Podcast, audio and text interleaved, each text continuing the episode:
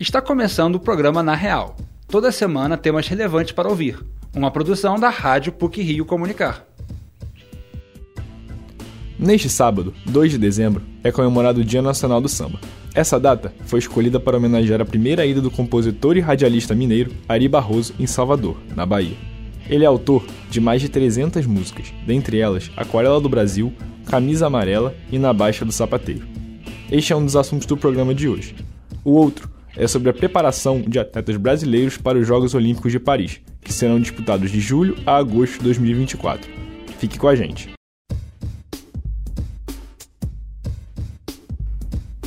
O Dia Nacional do Samba foi criado na Bahia, mas se espalhou pelo país todo. Além de fazer parte da identidade nacional, o samba movimenta a economia e gera milhares de empregos. Vamos saber mais sobre este assunto na reportagem de Augusto Werneck e Larissa Nascimento. Em 2 de dezembro é comemorado o Dia Nacional do Samba. Fruto de uma mistura de ritmos africanos e portugueses, o gênero musical é uma das marcas da identidade brasileira. Além disso, o samba movimenta a economia do estado do Rio de Janeiro, gerando emprego e renda. A data surgiu como uma homenagem da cidade de Salvador ao sambista Ari Barroso, em 1963. O compositor de Aquarela do Brasil pisou pela primeira vez na capital baiana no ano de 1940. Desde então, a comemoração do Dia Nacional do Samba foi se alastrando por todo o Brasil. Porém, as maiores festas acontecem no Rio de Janeiro e em Salvador. Dentre as características da cultura do samba estão os ritmos e a dança. Inicialmente, o samba era entendido como festa pelos negros escravizados devido ao costume de cantar, dançar e tocar instrumentos em alguns de seus momentos livres para amenizar o sofrimento e a revolta da escravatura. A professora do Departamento de Comunicação da PUC Rio, Luísa Melo, explica como o samba se consolidou como um gênero musical tipicamente brasileiro. De acordo com ela, a mistura das cordas portuguesas e do batuque africano foram essenciais para a consolidação desse movimento. E o samba, como gênero musical, é um gênero que no início do século XX foi se consolidando, construindo essa imagem como um gênero musical tipicamente tipicamente brasileiro.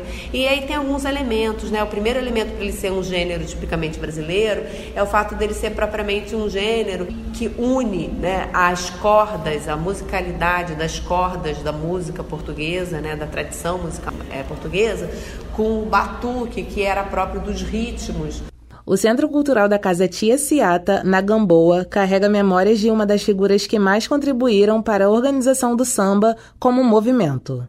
Tia Ciata acolhia diversos grupos étnicos além dos afro-brasileiros, que eram excluídos da sociedade da época, como ciganos e judeus. Nilson Moreira, tataraneto da tia Ciata e um dos diretores do espaço, explica como esse acolhimento foi essencial para a construção do ritmo.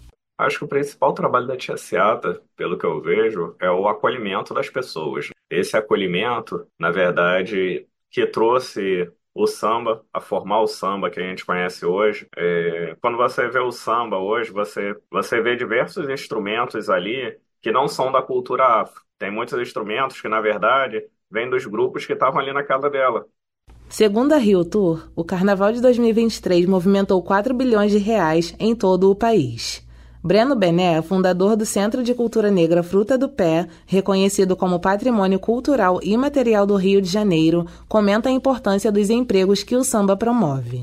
Uma das principais coisas que a gente pensa aqui no Fruta é pensar nessa autonomia e emancipação como povo, e contextualizando com o contexto cultural do Brasil e com o que a gente pode oferecer para o nosso povo, de viver mesmo dignamente, e o samba é um deles construir as nossas, os nossos espaços, as nossas instituições, consiga manter a nossa cultura e sobreviver.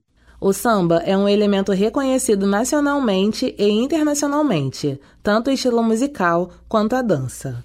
O gênero possui diversas vertentes, como samba enredo, samba canção, samba de roda e samba de gafieira.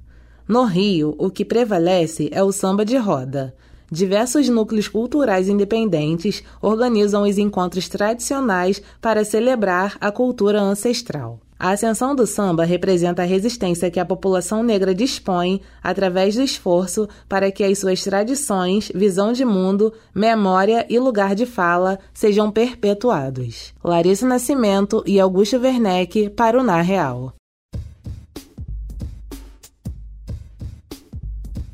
Os Jogos Pan-Americanos, que terminaram no mês passado em Santiago, no Chile, com a participação de 41 países, serviu como uma prévia para as Olimpíadas de Paris daqui a seis meses. O Brasil obteve seu melhor resultado da história da competição, o que o credencia a sair bem em várias modalidades esportivas. A reportagem é de Laura Tura e Ana Carolina Lima. O Brasil fechou os Jogos Pan-Americanos de 2023, realizados em Santiago, no Chile, com a melhor campanha da história.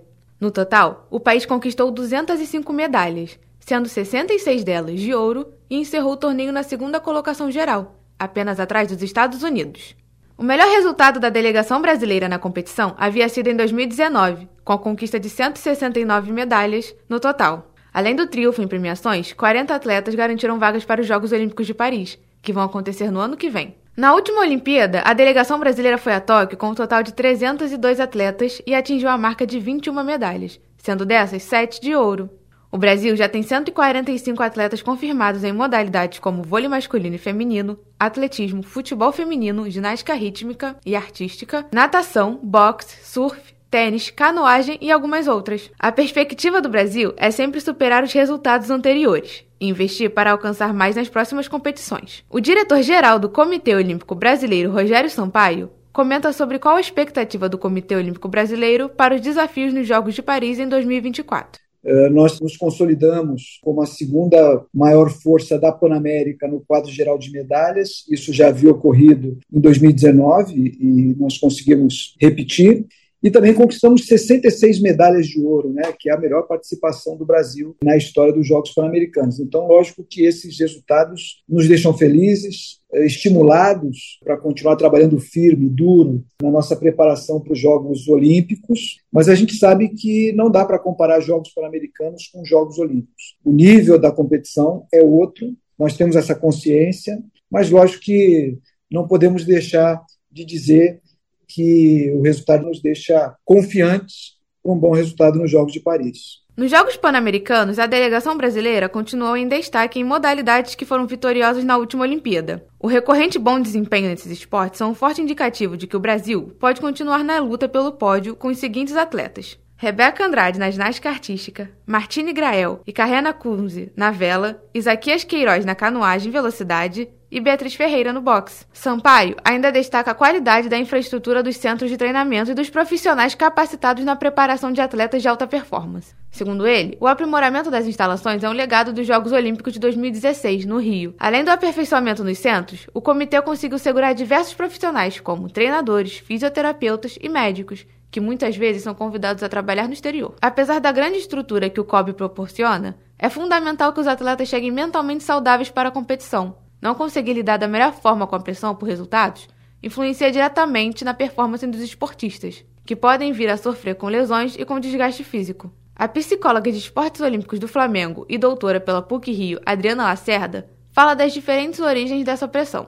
Quando a gente fala de atletas de alto rendimento, que são esses atletas que é o perfil né, dos Jogos Olímpicos e de grandes competições, são atletas que vivem do esporte para o esporte, essas pressões elas podem vir de vários nichos. Na própria autocobrança do atleta em ter que desempenhar, a gente pode pensar no próprio clube, né, ou na confederação ou na federação que ele representa. A gente pode pensar na pressão advinda dos treinadores e da comissão técnica, é, patrocinadores, da família. As Olimpíadas de Paris vão trazer novas modalidades para o torneio. A canoagem slalom extremo e o breakdance vão chegar nos Jogos para aumentar as chances do Brasil de bater o recorde de medalhas. A competição vai acontecer no meio do ano que vem, do dia 26 de julho a 11 de agosto. Ana Carolina Lima e Laura Tura para o Na Real.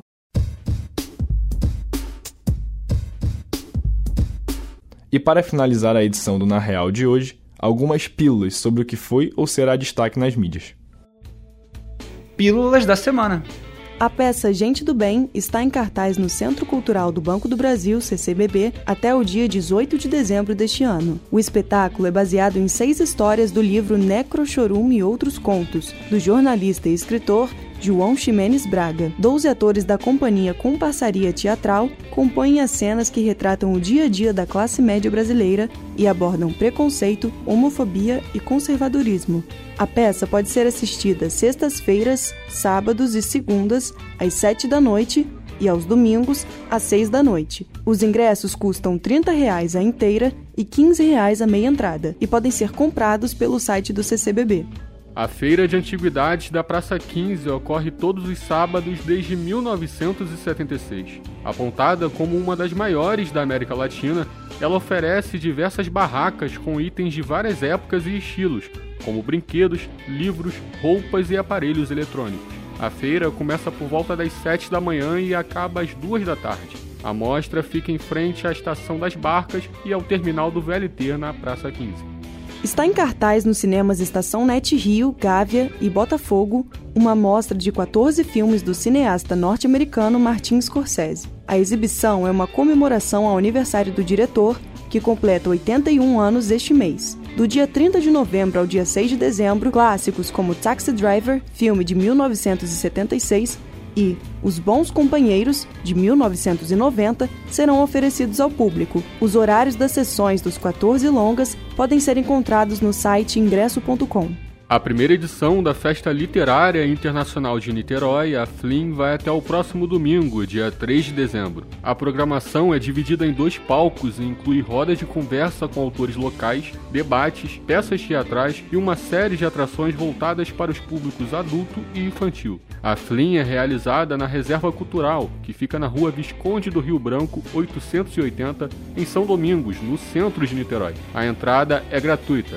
Para saber a programação completa, basta acessar as redes sociais da Flynn.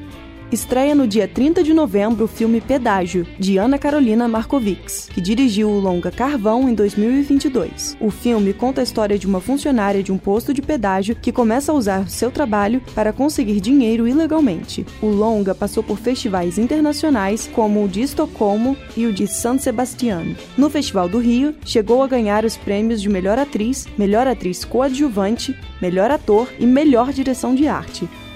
Você pode acompanhar a programação de exibição do longa no site ingresso.com. Por hoje é só.